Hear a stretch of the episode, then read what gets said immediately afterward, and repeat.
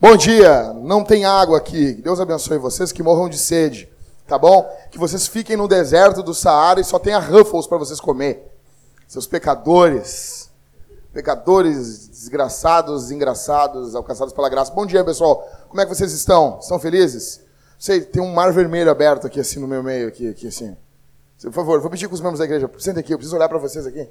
Sério, sério mesmo? Oh, meu Deus, as pessoas são muito queridas. Olha só. Sério, cara, vocês são demais. Por favor, olha aí, olha aí. Que lindo isso, gente.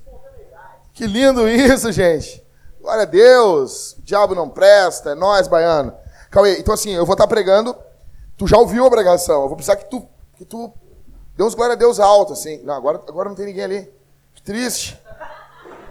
Isso, fica aí.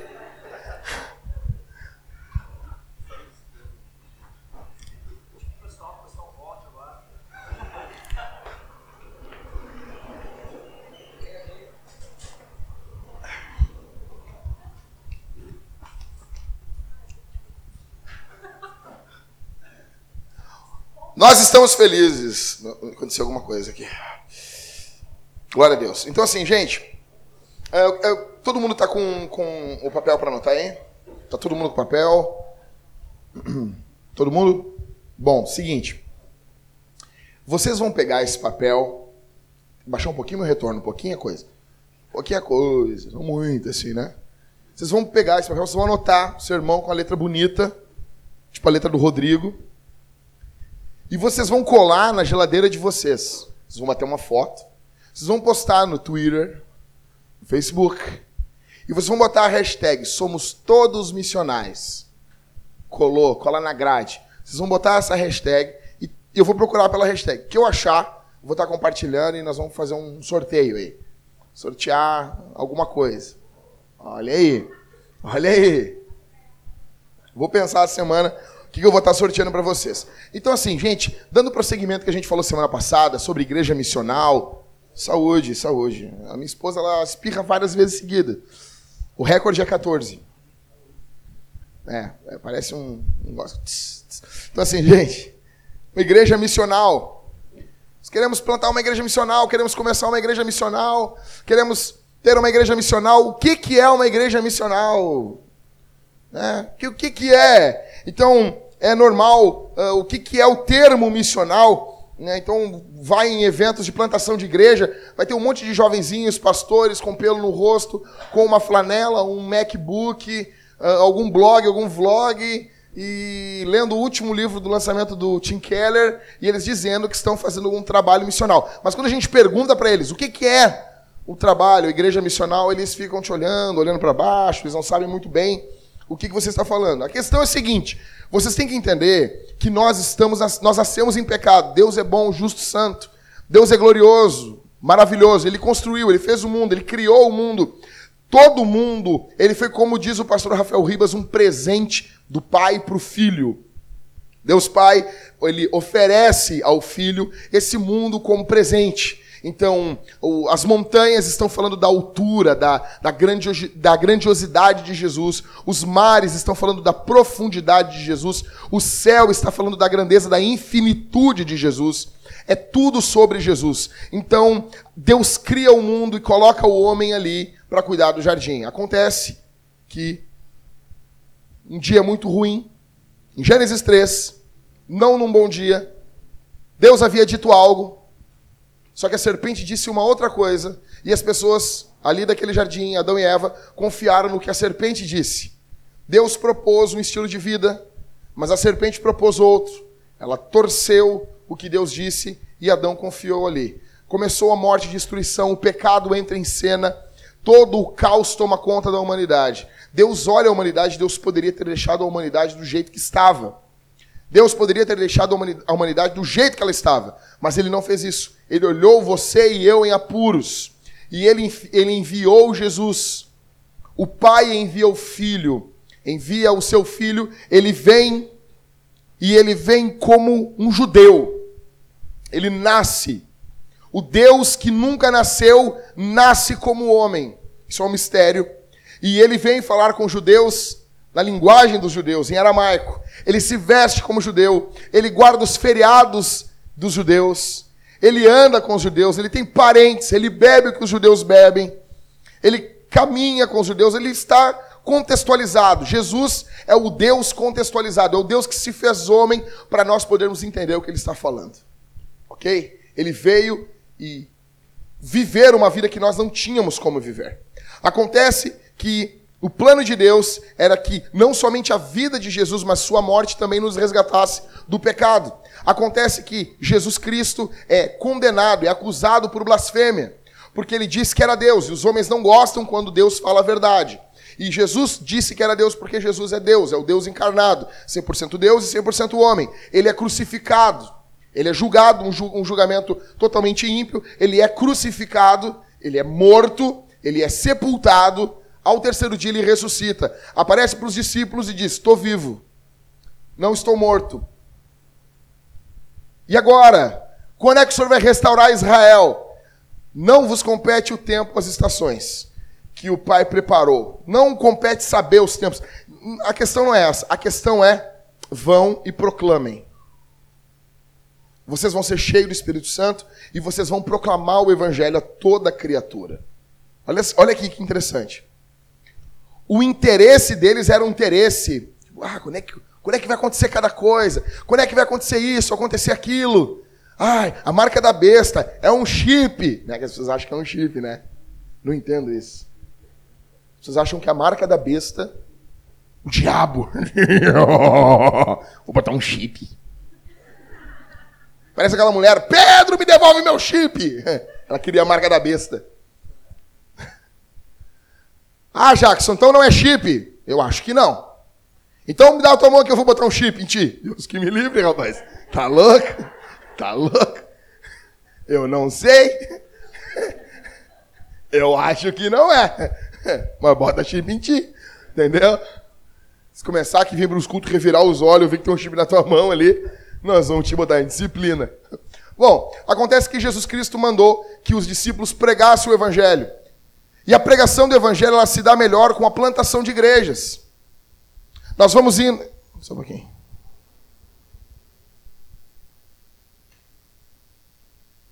Obrigado.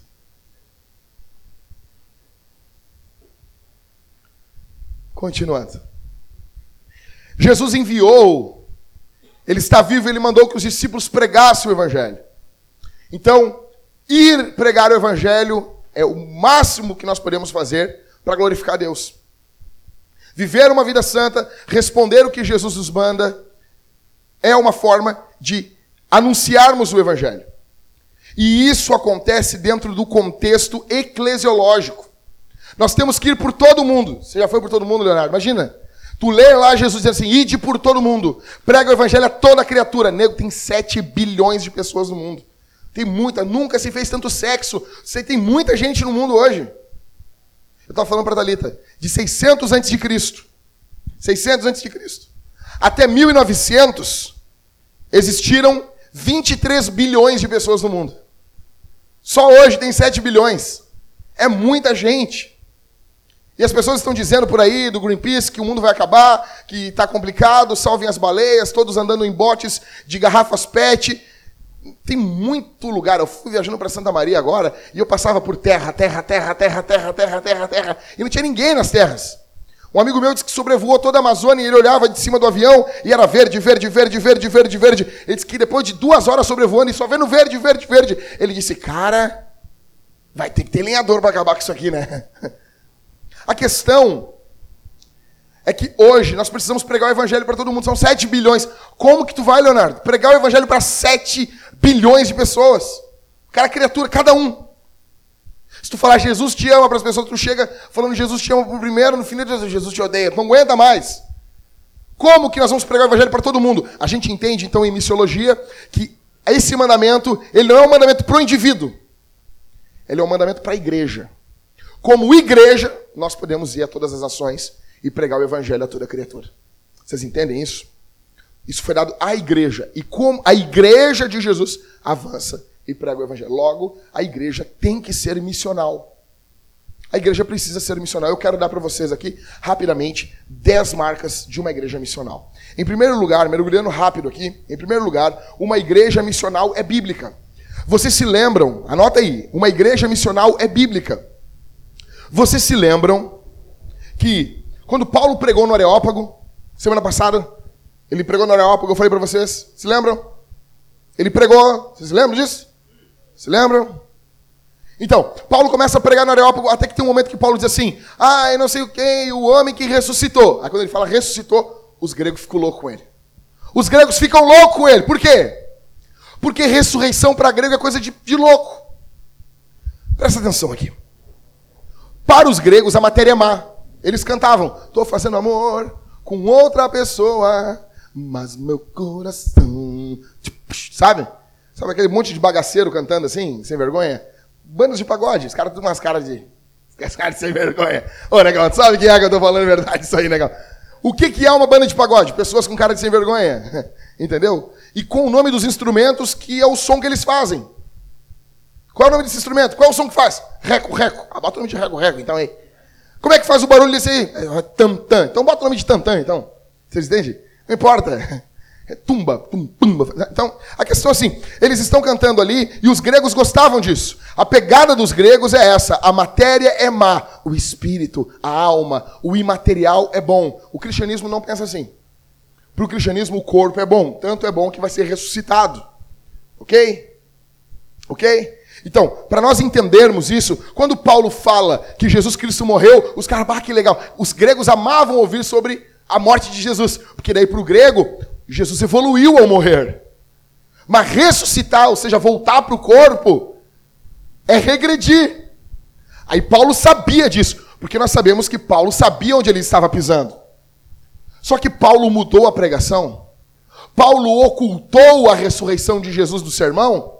Não. Paulo contextualizou o máximo que dava, William. Mas quando chegou na parte da ressurreição, ele teve que falar. Por quê? Porque ele era um homem bíblico.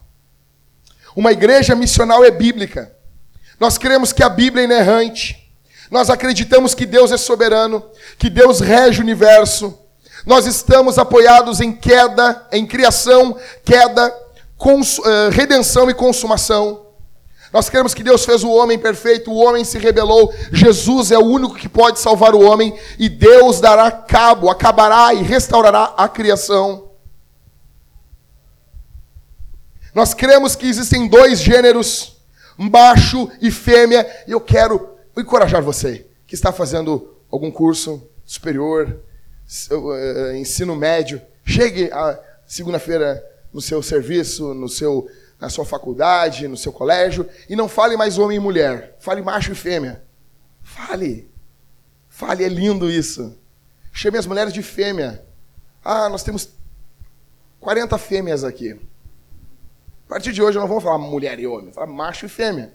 Porque os caras falam varão, entendeu? Que querem ser bíblico, eu vou começar a falar macho e fêmea. Nós temos 50 machos aqui. Entende? Chegue, melhor ainda se você trabalhar em um call center e você contar e falar que tem três, quatro machos ali. Porque de cada quatro homens ali, cinco não gostam de mulheres.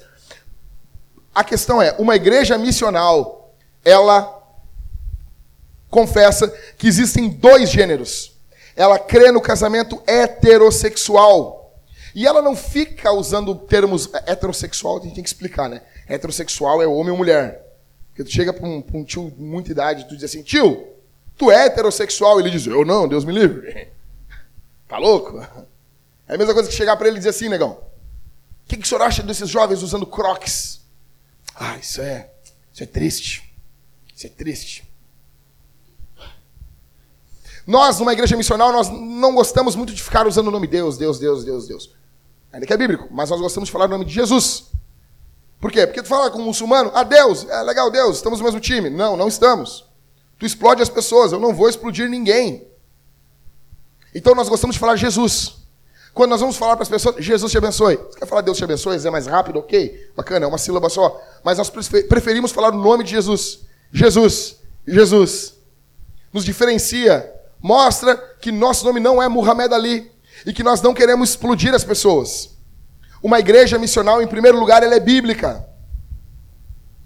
Uma igreja missional, por ser bíblica, por amar a Bíblia, ela ama, nós amamos a Bíblia, nós amamos a Escritura, nós amamos Levítico, nós amamos Números, nós amamos Ezequiel, porque tudo isso é sobre Jesus. É sobre Jesus. Por amar tanto Jesus, nós amamos muito a Bíblia, demais a Bíblia, porque a Bíblia é toda sobre Jesus. Não tem como nós sermos uma igreja focados em Jesus e não sermos uma igreja focada em toda a Bíblia. Toda vez que você lê a Bíblia e você tiver uma desconfiança, o meu conselho para você é: desconfie da sua desconfiança, duvide da sua dúvida. O problema é que nós duvidamos de tudo que vem de Deus, mas não duvidamos da nossa dúvida.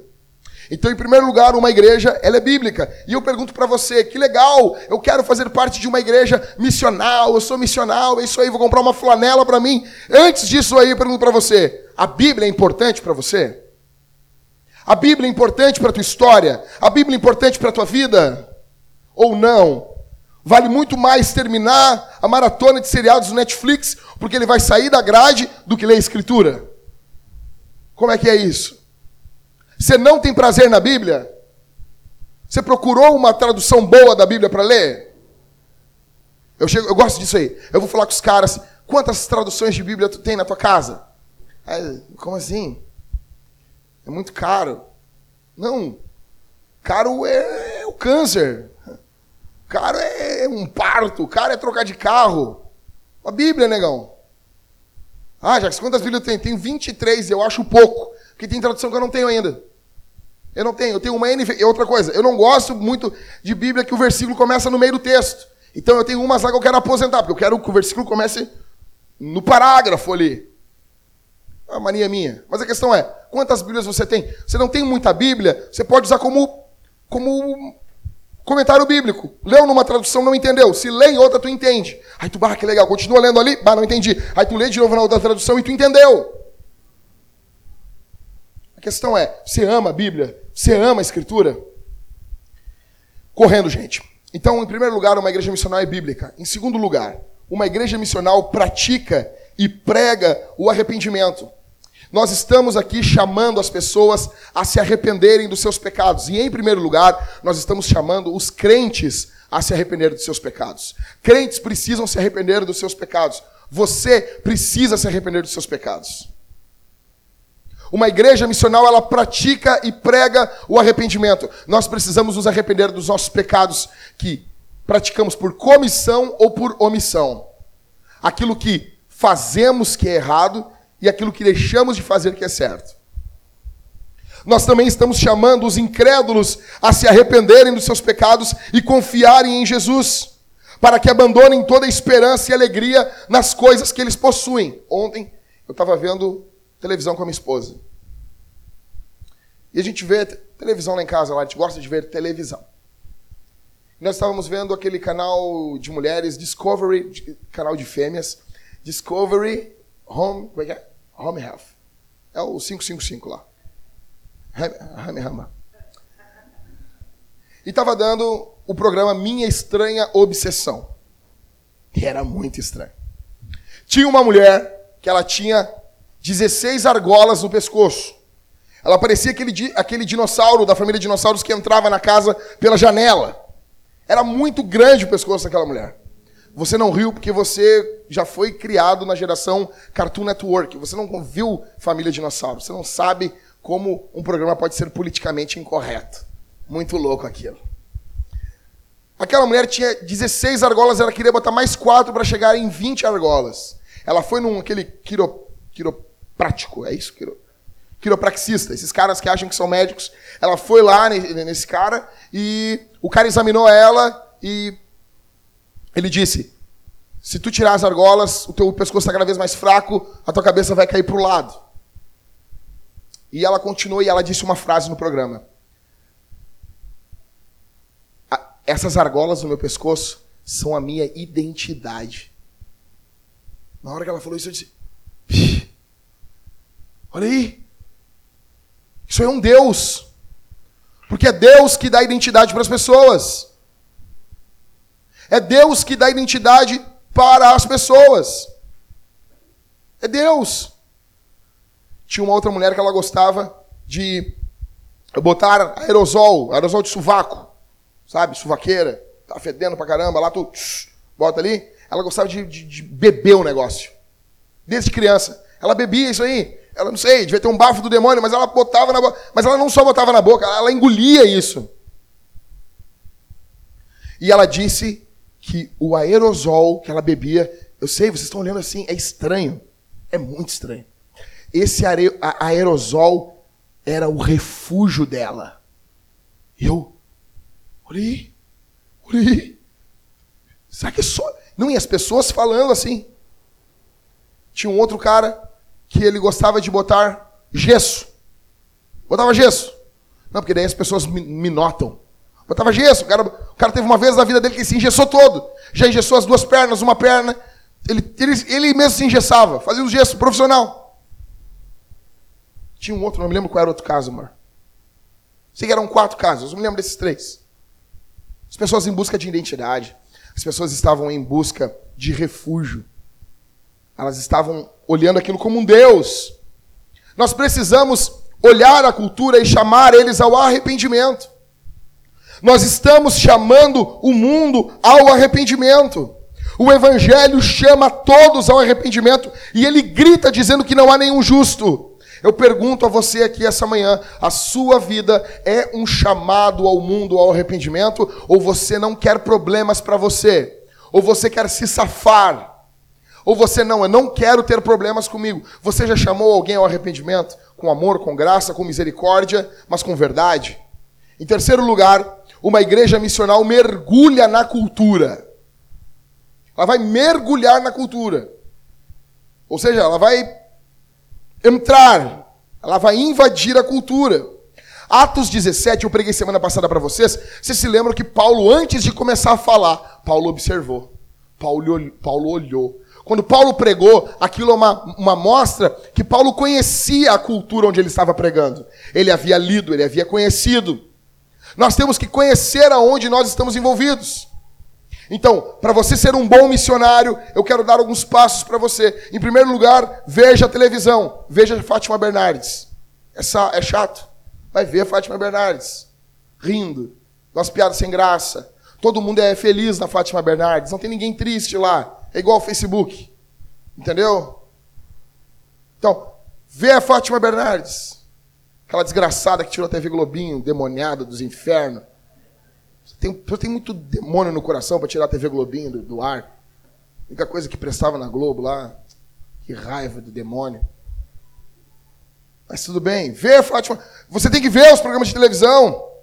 Você tem que ver como missionário. Eu falei para a Thalita ontem. Disse, como é que alguém pode ver um programa de televisão e não assistir TV como um missionário? A questão não é assim, ah, tô de boas aqui, tô de boas vendo esse programa aqui. Não. Analisa, julga.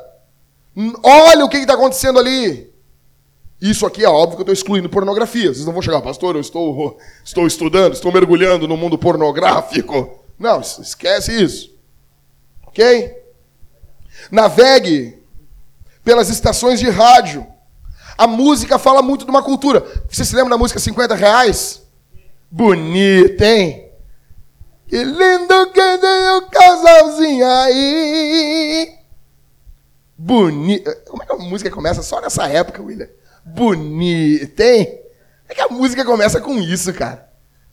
Aquela música tem milhões de acessos no YouTube as pessoas se identificando com aquela letra. Por quê? Aquilo está cantando o que a cultura está vivendo. Que é o quê? Mulheres sendo usadas. Mulheres sendo usadas. Então, ao cantar aquela música ruim pra caramba, ela identifica o que a cultura está passando, o que as pessoas estão passando. E tem uma resposta ainda de uma dupla que usam a mesma melodia, mas botaram, mudaram a letra. E eles respondem essa música. E eles ainda tiram sarro da mulher e mais um monte de milhões de visualizações, porque aquilo está expressando o que a cultura pensa, que são homens que olham, que trocam mulheres, porque uma mulher, ah, ela não faz isso na cama, então eu prefiro essa outra mulher. É como a cultura olha. Você tem que olhar, tem que. Não adianta. Eu reuni os presbíteros lá em casa e os diáconos, e eu botei, vamos, vamos analisar a cultura. E eu botei ali 50 reais. Os caras, não, não, não, Jacques, não, não, que ouvir, cara. Você tem que ouvir.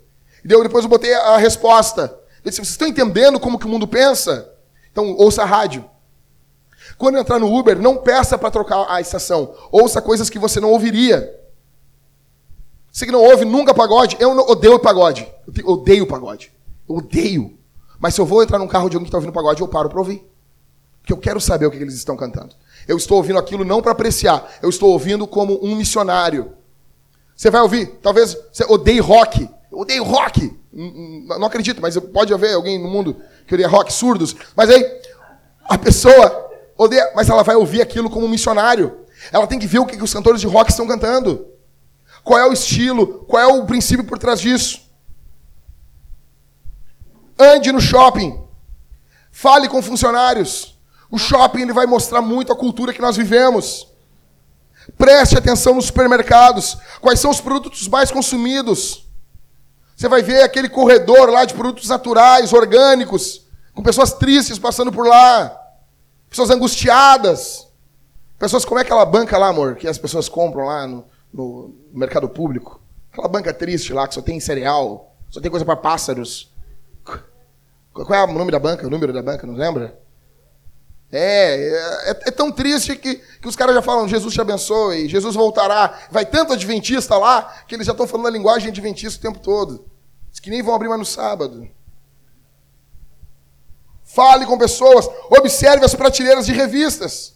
As revistas vão mostrar para você como pensa uma cultura. Olha aqui comigo. Olha aqui comigo. Essa aqui é uma revista masculina. Ela foi cancelada no Brasil, mas ela vendeu muito por um período aqui no Brasil. É uma revista americana tem no mundo todo.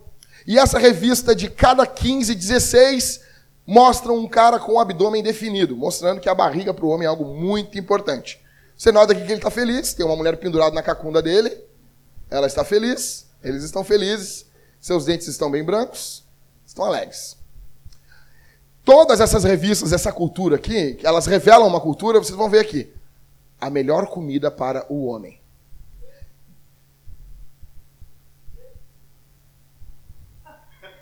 O guia completo para ficar sarado e blindar. Toda a revista vai falar como ter o shape dos seus sonhos em duas semanas. Hã? Como assim? Não existe isso, gente. Não caia nisso aí. Nem se você tomar todos os decadurabolim do mundo, a sua barriga não vai ficar chapada em duas semanas. Ganhe músculos de aço. Temos o plano do Vin Diesel. O Vin Diesel é gordo. Nós vimos ele no Rio de Janeiro. Quem quer mentir? Eu não quero ficar que nem ele. 724, a tua mãe, Cauê. 724 novas soluções para você ter força, bem-estar, estilo e o quê? E o quê? Notem aqui.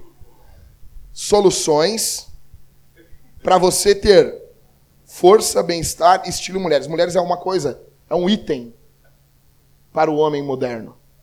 Você está entendendo como a cultura pensa? Depois elas vão com as tetas de fora lá falar a favor das marchas das vadias. Mas isso aqui é a cultura. A cultura olha a mulher como um item para o homem. E o triste dessa revista é que são 724. Tem mais leis que a Bíblia. A Bíblia tem 613. Os caras têm 724. Sem jeitos de viver até o 100. O homem não quer morrer. Então, lendo, nem que seja a capa das revistas, vocês vão entender a cultura. Como que, o que, que é importante para um homem? Uma revista só vai vender aquilo que os homens querem consumir. Aqui. Eu não acredito que eu estou mostrando isso aqui, mas vamos lá. Você quer entender como pensam as meninas? Você vai ter que ler Capricho. Eu sei que é da nojo. Ah, mas você vai ter que pelo menos olhar. Por que, que ela está com a boca aberta, cara? Mas faça aqui, Anitta, poderosa. Faço o que quero, o garoto que aceite. É o que o mundo está vendendo hoje em dia. Cabelo colorido, mechas pink. Descubra, descubra como fazer e cuidar.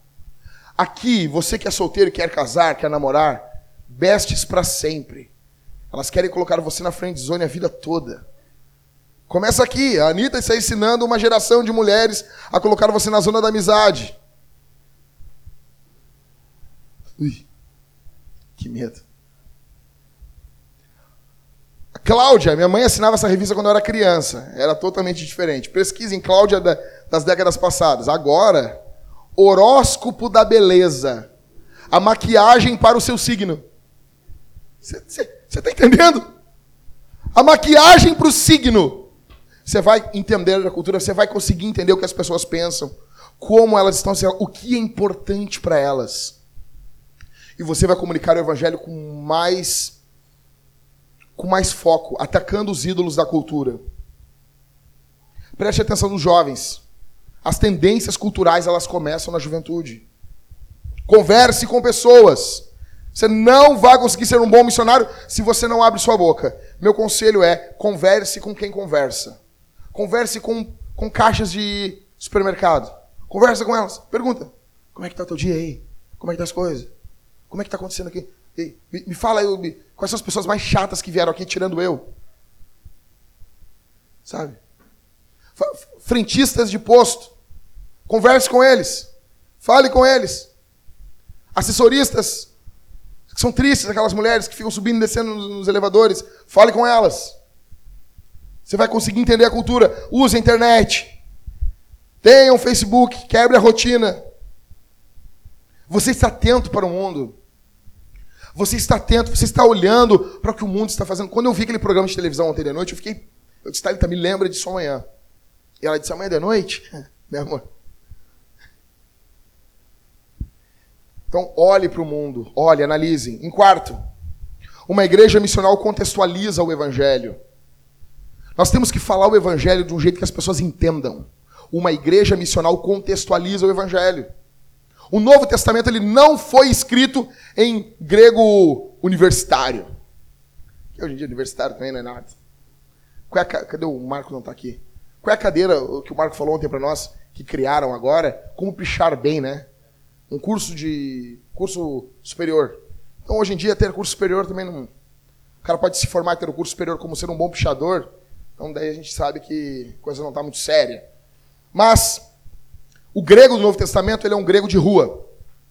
Ele é um grego freestyle. O Novo Testamento é escrito em grego de rua. Jesus é um missionário de Deus. Você já notou que a Bíblia tem quatro evangelhos? Quando Mateus escreveu para o judeu, ele falou de um estilo. Quando Marcos escreveu para os romanos, ele falou de outro jeito. Quando Lucas escreveu para Teófilo, foi de outro jeito. Quando João escreve para a igreja, de outro jeito. Você nota que é o mesmo Jesus, mas é contado de diversas formas, isso deveria ensinar a gente que a gente tem que falar de um jeito que as pessoas entendam. Nós precisamos falar de um jeito que as pessoas entendam.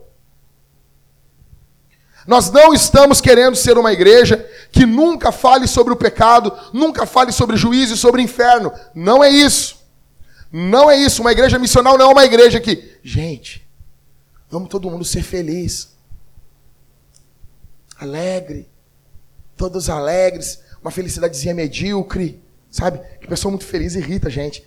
Vamos todo mundo ser essa felicidadezinha, aquelas pessoas que acordam alegres de manhã, e nós queremos explodir, matar elas assim. Não. O problema é que nós temos uma igreja que só fala de inferno, inferno, inferno, inferno, inferno. Parece que o pastor veio do inferno. Nós temos um outro tipo de igreja que eles não falam em inferno. Não, não vamos falar de inferno, porque nós vamos ofender as pessoinhas de Jesus. Não, nós não somos desse lado e nós não somos nem desse lado. Nós somos uma igreja que vai falar sobre o inferno, vai falar sobre o juízo, vai falar sobre o pecado, mas vai explicar o que essas coisas são. Isso é uma igreja missional. Nós não somos uma igreja sensível ao que busca, sabe? Não, somos sensíveis ao que busca. Mas também não somos uma igreja que, não, dane-se o visitante, nós queremos que ele se ferre também, não. Tá bom? Então nós vamos contextualizar o evangelho. Por que, que nós não pregamos em latim? Por que, que a gente não prega? Por que, que o nosso culto aqui? Por que, que vocês não chegam aqui e não está o liscano sentado num tapete oriental, com um cabelo, um turbante na cabeça, tocando uma flauta transversal, enquanto o Cauê canta com uma cítara na mão, usando um, um, um, um calçado com uma ponta grande, com a mulher dele usando umas roupas com os babados, chamando ele de Habib. Não, Habib, não, é, é Habib, Maktub, não sei, essas coisas aí. Essas coisas aí. Por que, que a gente não está fazendo isso? Porque a gente está em Porto Alegre, pomba. Porque a gente não está no Oriente. Nós temos que contextualizar o Evangelho para a época que nós vivemos. Eu estava na, na, conferência Fiel. Daí Tava aquele monte de batista cantando. Nós amamos o Senhor. Bararara. E eu ali no meio, ali, muito apavorado. Nós. Que alegria o Senhor. Alegria desse jeito. É lindo ver os batistas cantando. E quando de repente o irmão perguntou assim na, na palestra do Franklin: Pastor, por que que fica inventando moda aí no, no, no Grande Osestu? Por que, que não canto ele no original? Na hora eu olhei para Thalita, eu vou cantar em inglês? Não. Ele queria que cantasse no jeitão bem da antiga. Então minha alma canta a ti, Senhor. Entende? Mas ele quer que contextualize a letra, ele não quer cantar em inglês. Mas ele quer que a contextualização chegue até ele e pare ali. E não passe. Está entendendo? Eu não estou propondo aqui que nós vamos mudar o conteúdo do Evangelho, mas eu estou dizendo que a gente vai falar de uma forma que as pessoas nos entendam. Entendam o que a gente está falando. Precisamos contextualizar o Evangelho. Quando você fala, as pessoas entendem você? Quando você fala com os não cristãos, os não cristãos te entendem? Eles entendem o que você fala? Por isso que a gente não fica chamando as pessoas de amado na igreja. Amado. Que amado, cara? Eu nunca te vi na minha vida. A gente chega numa igreja, acostumado, vem contexto de periferia de Porto Alegre. Aí tu chega na igreja, um homem barbudo te diz: Oi, amado. Essa aqui é a igreja da Lana Roder, rapaz. Não, esqueça isso. Então, contextualizamos o evangelho. Em quinto, uma igreja missional. Dobra a tua atenção aqui, gente. Dobra a tua atenção no que eu vou dizer agora. Em quinto, uma igreja missional ama solteiros e casados.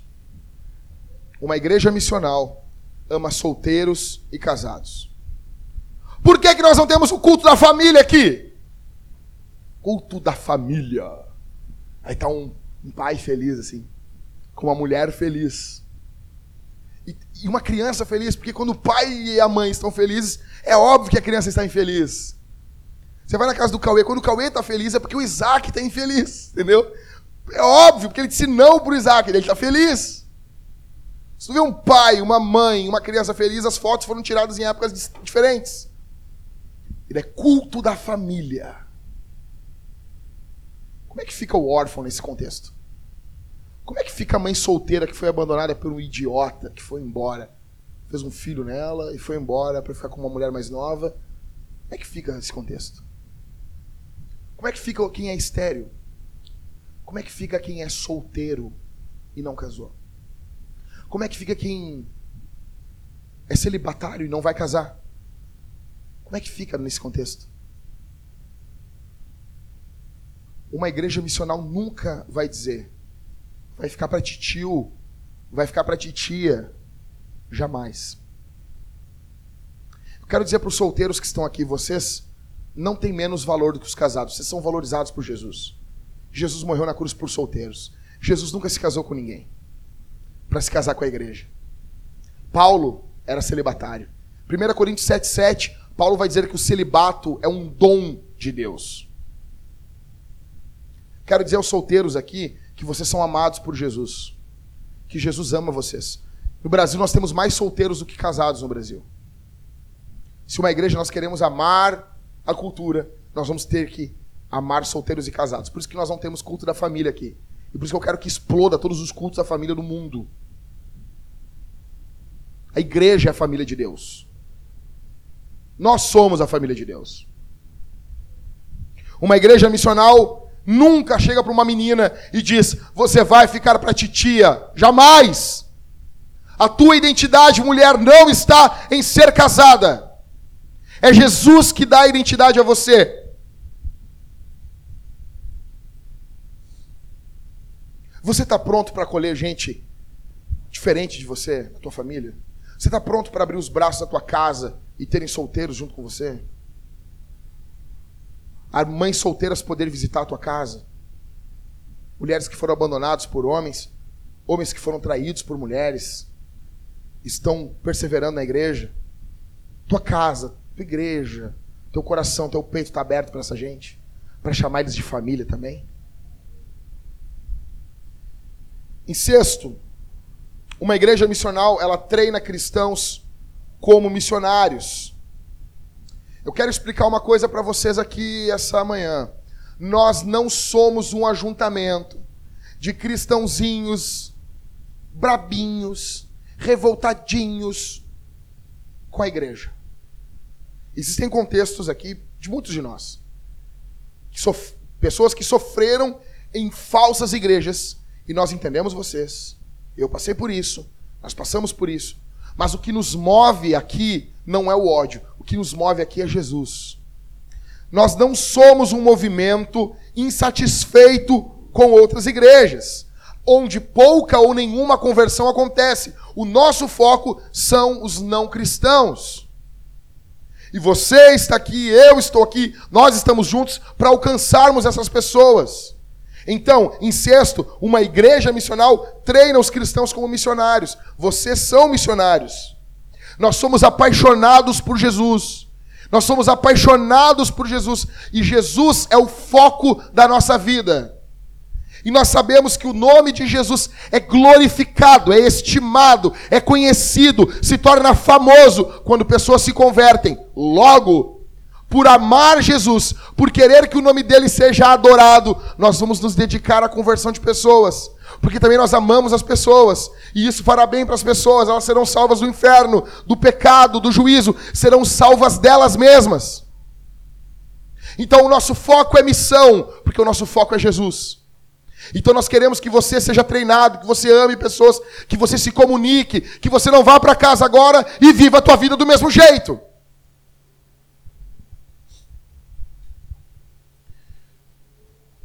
1 Timóteo 3,2, correndo aqui. 1 Timóteo 3,2 fala que o pastor, o bispo, ele tem que ser hospitaleiro. O que, que a gente pensa logo isso? a Thalita vai fazer comida para nós. É óbvio que eu fico feliz receber pessoas lá em casa. Aí minha mulher se puxa, ela tem uma vaidadezinha na cozinha, ela faz suas comidas. Ontem ela fez panqueca, o Cauê foi lá, comeu um monte de panqueca, quase morreu comendo panqueca. Não sobrou panqueca para mim, quase. Mas eu estou feliz, porque ontem eu comi panqueca. E eu amo panqueca. Mas o texto hospitaleiro, o termo hospitaleiro aqui, não está falando de fazer comida para as pessoas quando elas vão na tua casa, ainda que isso seja legal. O termo não, é uma palavra grega que quer. Que, que, a palavra é filoxenos. Filoxenos. Filo, filéu quer dizer amigo. E xenos ou xenos quer dizer diferente, estranho. O que a Bíblia está dizendo é que o bispo, o presbítero, o pastor, ele tem que ser amigo dos diferentes, amigo dos estranhos, amigo do estrangeiro. É da onde vem a palavra xenofilia. Amigo daquilo que é diferente, que é o contrário de xenofobia. Ok, Jackson, mas isso é falado aos pastores. Mas no capítulo 4, verso 12, um capítulo depois, a Bíblia diz que o pastor é o modelo do rebanho. Logo, tudo que é falado para o pastor é falado ao rebanho. Ou seja, uma igreja missional ela é amiga do que é diferente. Porque Deus tem o seu Laosca, velho. Que Deus tem o seu povo. Nós temos que ser amigo daquilo que é diferente. Eu fico perguntando agora se entra um travesti aqui na nossa igreja hoje. Os peitos parecendo que vão bater nas pessoas. Você vai ficar olhando, vai ficar eh, cutucando, vai ficar falando, Malafaia me ajuda, Malafaia me ajuda, Malafaia me ajuda. É isso? Ou nós vamos receber as pessoas? Ou você acha que no reino de Deus nenhum travesti vai entrar arrependido pelo seu pecado? Alguém que foi um travesti? É sério mesmo? Você está preparado para receber na sua casa alguém, uma prostituta? Seria legal. Ou não, eu não quero que isso influencie os meus filhos. Que bosta de pai nós somos, de mãe, aonde qualquer um influencia menos a gente. Darren Patrick conta no seu livro que tinha um pastor americano que ele começou a conviver com uma, uma lésbica. Conviver com ela. Ele a esposa dele, o filho dele, eles, eles traziam ele na festa das crianças, essa, essa lésbica, ela vinha na festa das crianças. Acontece que convivendo, ouvindo o evangelho, indo na igreja, e ela, ela não era maltratada, ela era amada, ela era confrontada também, mas estava ali. Até que eles contam que num, num churrasco de domingo, ela olhou para ele e disse assim: Pastor, algo mudou aqui dentro. Não sei, mas a partir de semana passada eu amo Jesus. E eu quero viver para Jesus. Uma igreja missional, ela é amiga do diferente. Uma igreja missional, ela tem contato com travestis, lésbicas. Uma igreja missional, ela ama todo tipo de gente, mais estranho possível. Nós estamos de braços abertos para amar essa gente. Eu tinha muita coisa para falar sobre isso aqui, mas pulando, senão meu tempo vai acabar. Não, eu vou ler só 1 Pedro 3,15 e 16, tá? Antes reverenciai, ou seja, santificai a Cristo como Senhor no coração Pedro está dizendo que eu tenho que santificar Jesus no meu coração. Aí ele vai falar como que eu faço isso. Verso 15. Estais sempre preparados para responder a todo o que pedir a razão da esperança que é em vós. Eu tenho que saber explicar porque eu creio em Jesus. Quando eu sei explicar porque eu creio em Jesus, eu estou santificando Jesus no meu coração. Verso 16. Mas fazei isso com mansidão e temor, tendo boa consciência, para que os que caluniam o vosso bom procedimento em Cristo fiquem envergonhados naquilo que falam mal de vós. Eu tenho que falar com mansidão com os não cristãos. Com amor, com carinho. Então, uma igreja treina, uma igreja missional treina os discípulos para serem missionários. Em sétimo, uma igreja missional é sobrenatural. É sobrenatural. O grande problema é que nós temos hoje um tipo de igreja que são as igrejas mais pentecostais. Pergunta para um pastor pentecostal: o que é ser cheio do Espírito? Ele vai dizer: e, e, e. Né?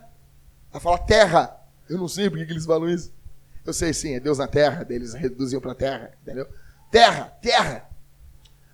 Eles vão dizer que o poder do Espírito Santo é para curar, que o poder do Espírito Santo é para proclamar o evangelho com autoridade. Aí o reformado, aquele re, re, re, re reformado. O que é o poder do Espírito Santo?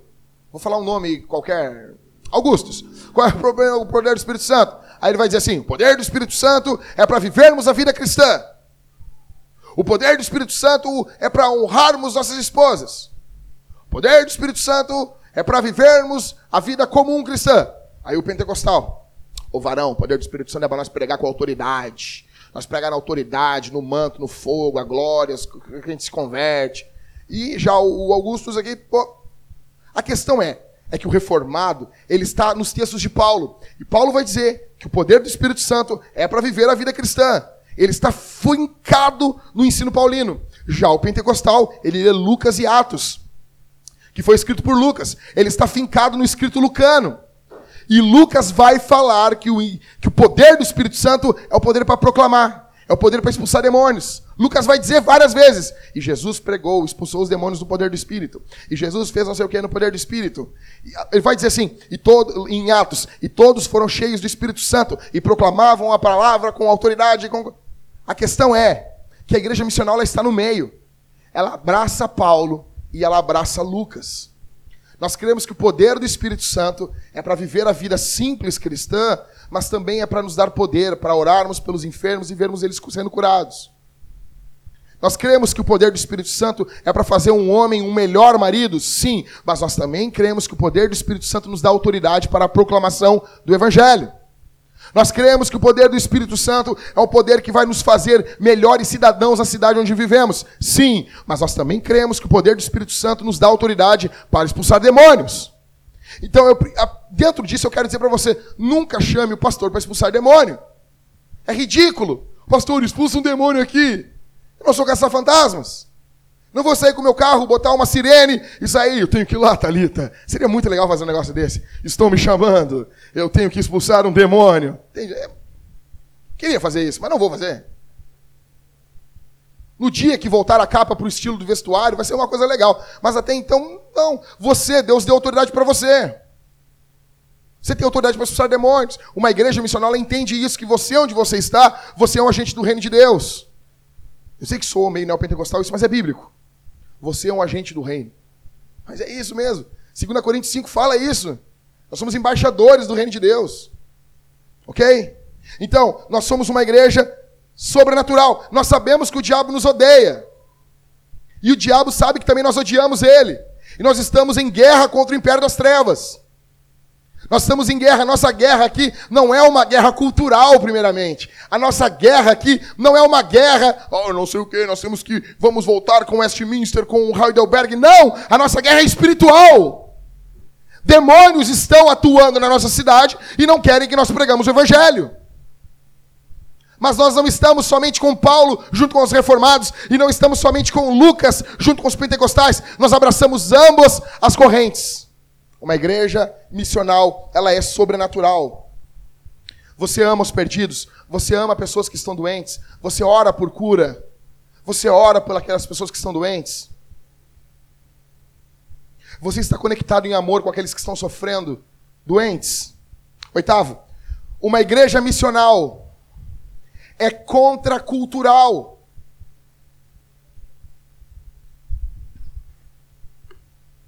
Uma igreja missional é contracultural.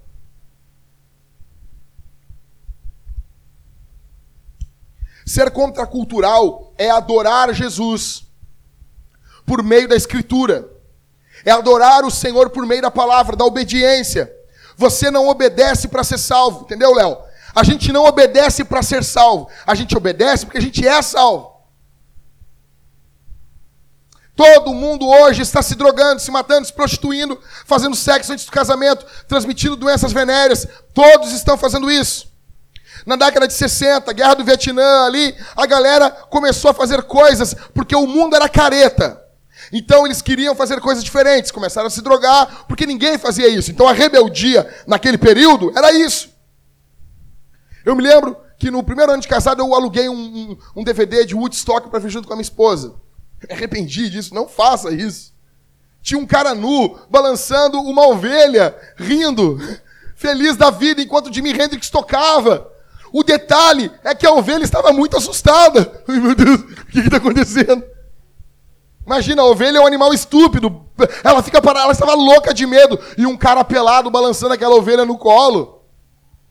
Porque isso era ser contracultural, isso era ser radical. Porque poucas pessoas faziam isso.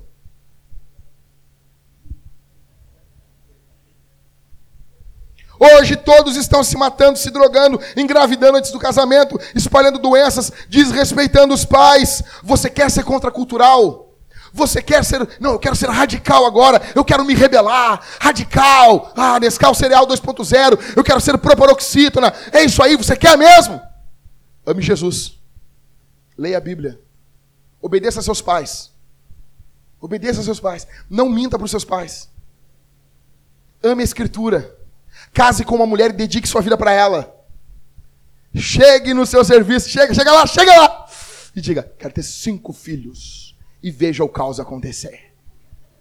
Vocês já viram que todos os filmes de explosões, eles, eles, é, cara, isso é muito fera, cara. Eles explodem as coisas. Tem até uma música sobre isso. E eles saem caminhando assim, legal. Já viu? E as coisas estão explodindo. Imagina, se tu tá explodindo um bagulho, tu vai sair olhando, né, legal? Mas nos filmes não, né, ô Cauê. Eles explodem e eles saem caminhando assim, às vezes com um charuto, com uma cana. É coisa explodindo. Todos os filmes têm isso, é clichê. É muito legal isso. Faça isso no seu trabalho, faça isso, faça isso, beba líquido e faça isso onde você estuda. Chega lá e diga assim: quero ter cinco filhos. E saia caminhando, assim, e veja, e veja as pessoas se contorcendo, as pessoas se derretendo. Não, cinco filhos, não! Eu quero comprar uma caminhonete para caber todas as crianças da minha casa. Eu quero povoar o mundo. Diga isso. Diga que odeia o aborto, porque você ama crianças. E quem não pensa que nem você é um idiota e ria na cara deles. Faça isso. Você quer ser contracultural? É isso. Essa é a única rebelião que restou. Não tem outra. Se drogar hoje é careta, porque todo mundo faz. Hoje os caras não estão mais nem pegando a ovelha no colo. Eles querem casar com boneca. Nós vivemos um período estúpido. Você quer ser rebelde, então? Leia a Bíblia. Leia a Bíblia uma vez por ano. Porque os cristãos hoje não leem mais a Bíblia. Essa é a única rebelião que restou. Diga que você ama crianças. Veja crianças não como fardo, como alegria. Quer ver, quer ver como a nossa, a nossa cultura chega para qualquer mulher aqui na igreja depois do culto? Ai, que bom. Vai ser mamãe, né? Esse ano tu vai engravidar. Se ela diz assim, meu Deus, Deus me livre. Você nota que ela odeia crianças. Que ela vê crianças como um fardo. Que na prática ela fala com a boca contra o aborto, mas na prática ela odeia crianças que o nosso mundo odeia crianças e idosos. Porque são pessoas que eles são fardos para o mundo. Mas olha aqui para mim, gente, nós somos contraculturais. Nós somos contraculturais. Nós somos uma cultura contra a cultura do mundo. Nós entramos na cultura, mas nós espelhamos uma outra cultura. Nós temos que se a igreja entender isso, Rodrigo. A igreja é uma cidade dentro da cidade. Agostinho dizia no seu livro A Cidade de Deus: dois amores construíram duas cidades. A saber, o amor próprio, levado ao desprezo de Deus, fundou a cidade terrena. O amor de Deus, levado ao desprezo de si mesmo, construiu a cidade celestial. A igreja é uma cidade dentro da cidade. E nós estamos espelhando valores do reino de Deus. A cidade dos homens aqui em Porto Alegre está um caos. Mas a cidade de Deus está triunfando. A cidade dos homens aqui de Porto Alegre, os maridos desonram suas esposas. Mas a cidade de Deus, os valores são outros. Os homens se doam por suas mulheres até morrer. Na cidade dos homens, as mulheres são insubmissas, fofoqueiras, mexeriqueiras. Mas na cidade de Deus, as mulheres se submetem em amor aos seus maridos. Na cidade dos homens, crianças não são bem vistas, e nem os idosos, mas na cidade de Deus, eles são amados e estimados. Nós somos uma cidade dentro da cidade. O sexo para nós é apreciado, amado dentro do casamento. Por que, que nós trabalhamos com homens e sexta-feira nós queremos moer os homens aqui? Venha você, não seja viado, sem vergonha, cachorro. Vem aqui sexta-feira. Essa sexta. Sem mimimi. Por que, que nós precisamos moer os homens? Porque uma cultura depende dos homens. Ela levanta ou cai. A cultura segundo a qualidade dos homens. Quando os homens têm uma qualidade superior, são homens honrados, eles são pecadores, eles cometem pecados, eles não são perfeitos, mas eles estão em busca de perfeição.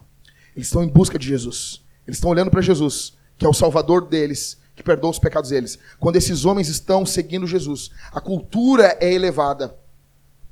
Uma cultura cai ou se levanta segundo a qualidade dos homens. Se nós somos uma cidade dentro da cidade, nós precisamos de homens fortes. Nós não seremos uma igreja missional, uma igreja contracultural, se os homens forem fracos, se perderem para o seu zíper. Se você perder para o seu zíper, você é um homem fraco. Amor de Deus por vocês. Jesus pode cuidar. E eu me refiro aqui, gente, muito mais aos casados. Não que os solteiros, Deus não cobre castidade. Deus cobra a castidade dos solteiros, sim. Mas eu estou me referindo aos casados aqui. É inadmissível um homem casado com uma filha de Deus olhar um vídeo pornográfico. É inadmissível. É inadmissível uma mulher usar o sexo dentro do seu casamento como moeda de troca. Teu corpo não é teu, é do teu marido. É inadmissível nós termos valores tão ímpios dentro do casamento. Se nós queremos ser uma cidade dentro da cidade, nós precisamos de homens fortes. Correndo. E nono, uma igreja missional se multiplica. Nós devemos estar comprometidos com a plantação de outras igrejas missionais. À medida que crescemos aqui, nós teremos que abrir mão de pessoas e de valores financeiros. Pessoas com chamado de Deus mesmo. Atos 11, se não me falha a memória, a Bíblia fala que Antioquia envia Paulo e Barnabé para viagem missionária. Paulo e Barnabé eram os maiores teólogos daquela igreja. A igreja não enviou. Ah, envia esse presbítero aqui, ô Cauê. Ah, ele não faz nada mesmo aí. Manda esse cara lá pro, pro sertão lá, esse cara. Né? Ele tá sobrando aqui, manda ele para lá. Não. A igreja enviou o que tinha de melhor. Eles não davam só o melhor do dinheiro para a obra missionária, mas eles davam os melhores obreiros também. Eu pergunto para você, você quer se juntar a uma igreja missional? Nós queremos plantar uma igreja missional aqui. Você está preparado ao dinheiro que nós investimos aqui num futuro não ficar todo aqui, ser investido em outras pessoas que talvez você nem conheça? Eu me lembro que uma vez eu congreguei numa igreja e eu vi uh, uh, o pastor falando, ele querendo plantar outras igrejas, e alguns membros estúpidos diziam: Não, pastor, eu dou o dinheiro para ser usado aqui. O dízimo era muito alto e ele não mandou o cara embora. A melhor coisa que tem é mandar pessoas de dízimo alto embora. Sabe o que tu faz com esse dízimo? Tu soca ele. Não, não faz isso não, cara. Mas por quê? Pessoas reféns. Nós vamos botar dinheiro que nós não vamos ver nem onde ele foi. Ele foi para outro lugar. Ele foi, não, está aqui prestação de contas, mas não ficou com a gente. Foi para um pastor que você nem sabe. Você está disposto a nós sustentarmos, gente, na cabeça, na cabeça do Jack aqui, eu já plantei, eu já cheguei lá, junto com o Rodrigo, com as roupas de africano. Imagina o Rodrigo, o Rodrigo com uma roupa de africano grande, com um cabelo pendurado assim. E eu vou dizer, Rodrigo, a gente tem que se vestir que nem eles, Rodrigo. E o Rodrigo vai estar com uma roupa com os badulaques assim. Eu vou bater uma foto e vou mandar para os espartanos. E nós vamos começar a igreja na África, cara. Imagina. Largar o Liscano lá na África. Vou dar um monte de tambor pro Liscano. Toca, Liscano. Para isso nós precisamos nos multiplicarmos. A nossa teologia ela não é uma prisão, ela é um lar. Por isso nós podemos ter comunhão com outras igrejas de tradições diferentes em Porto Alegre. Porque a nossa teologia não nos aprisiona. Nós estamos nela porque ela é gostosa, é um lar. Mas nós entramos em outras casas e dialogamos com outras igrejas. Igrejas que amam Jesus, onde Jesus é adorado, Jesus é o centro, onde a escritura é pregada e nós discordamos de algumas coisas. Uma igreja missional se multiplica. Você está disposto a perder? Está disposto?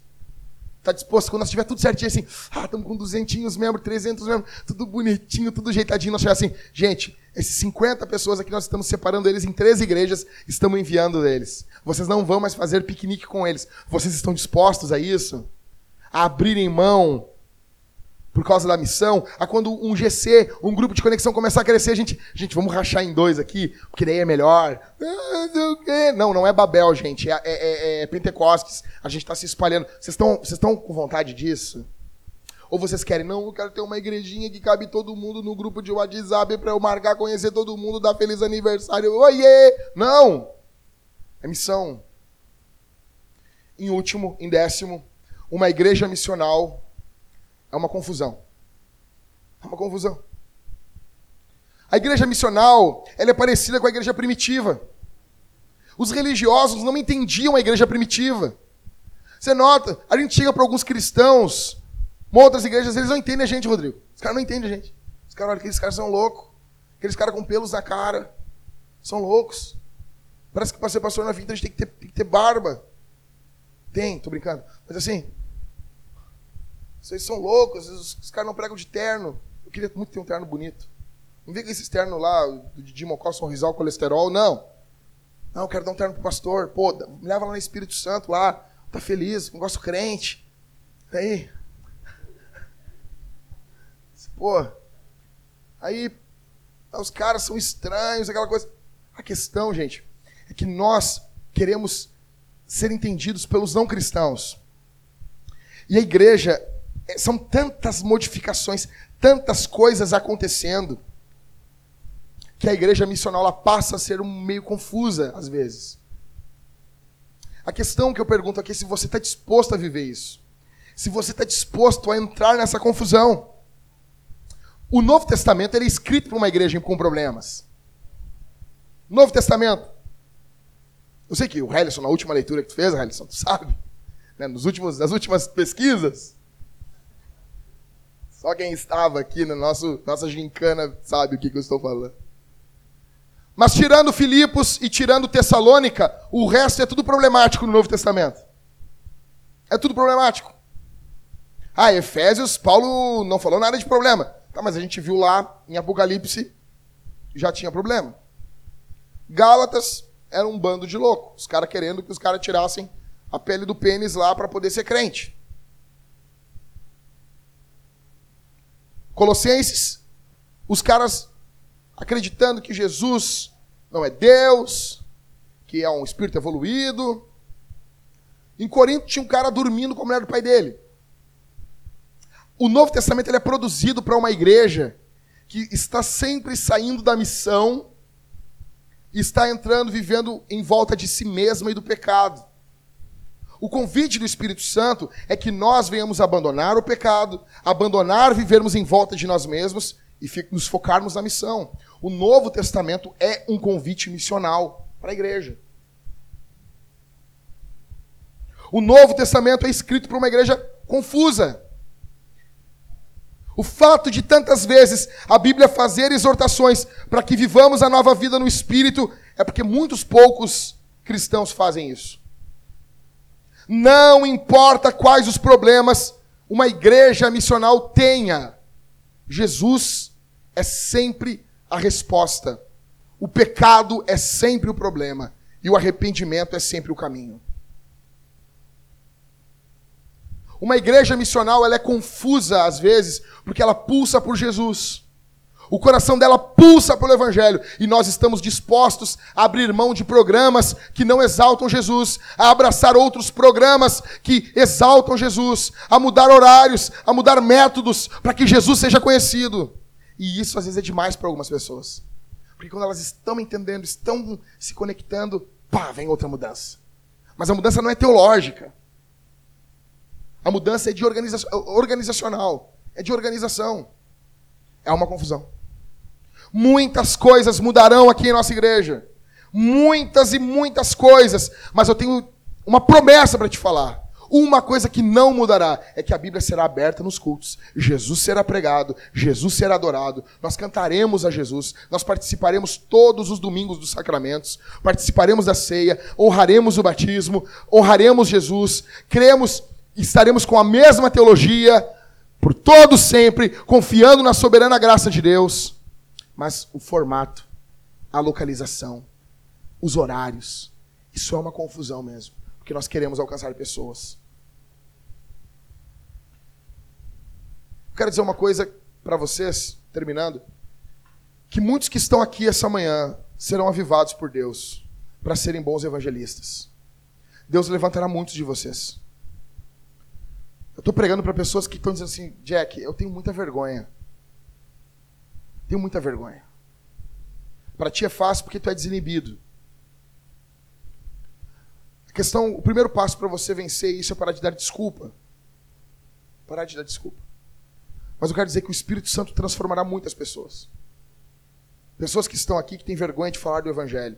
Deus transformará você e fará de você um bom evangelista.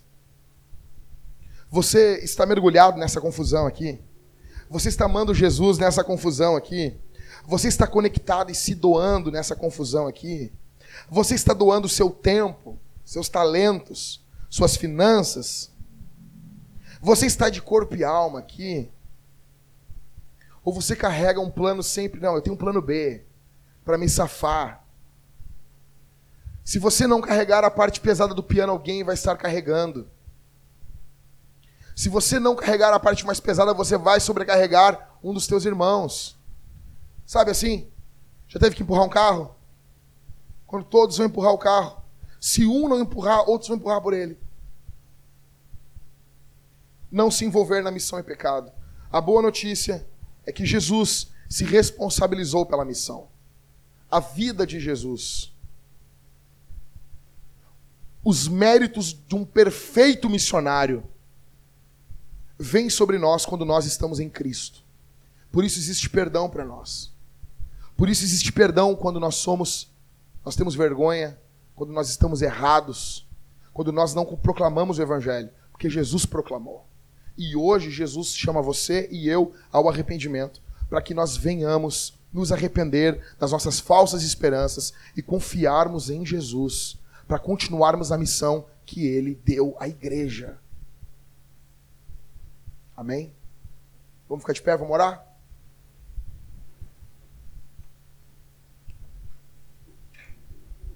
Pai nosso, obrigado por tua graça. Obrigado pelo que o teu evangelho nos chama a nos arrependermos dos nossos falsos ídolos. Quando confiamos em nós mesmos, nos perdoa. Tem misericórdia de nós. Que possamos colocar nossa confiança única e exclusivamente em Jesus. Que possamos estar focados em Jesus. Que possamos estar amando Jesus. Que possamos estar inflamados pela missão de Jesus. Obrigado por tudo que o Senhor tem feito. Te agradeço, te exalto. Obrigado, Senhor, porque tua mão tem se estendido sobre nós. Tu és um Deus bondoso, um Deus justo, um Deus santo. Obrigado por tudo, meu Deus. Esteja conosco, nos impulsionando durante essa semana para pregarmos o Evangelho, amarmos a cultura, amarmos o próximo, mergulharmos no mundo das pessoas, vivermos suas dores, encarnarmos a missão. Eu te peço que isso seja para a glória do Deus Pai, mas que seja feito em nome de Jesus e que seja no poder do Espírito Santo. Assim nós oramos e confiamos. Amém.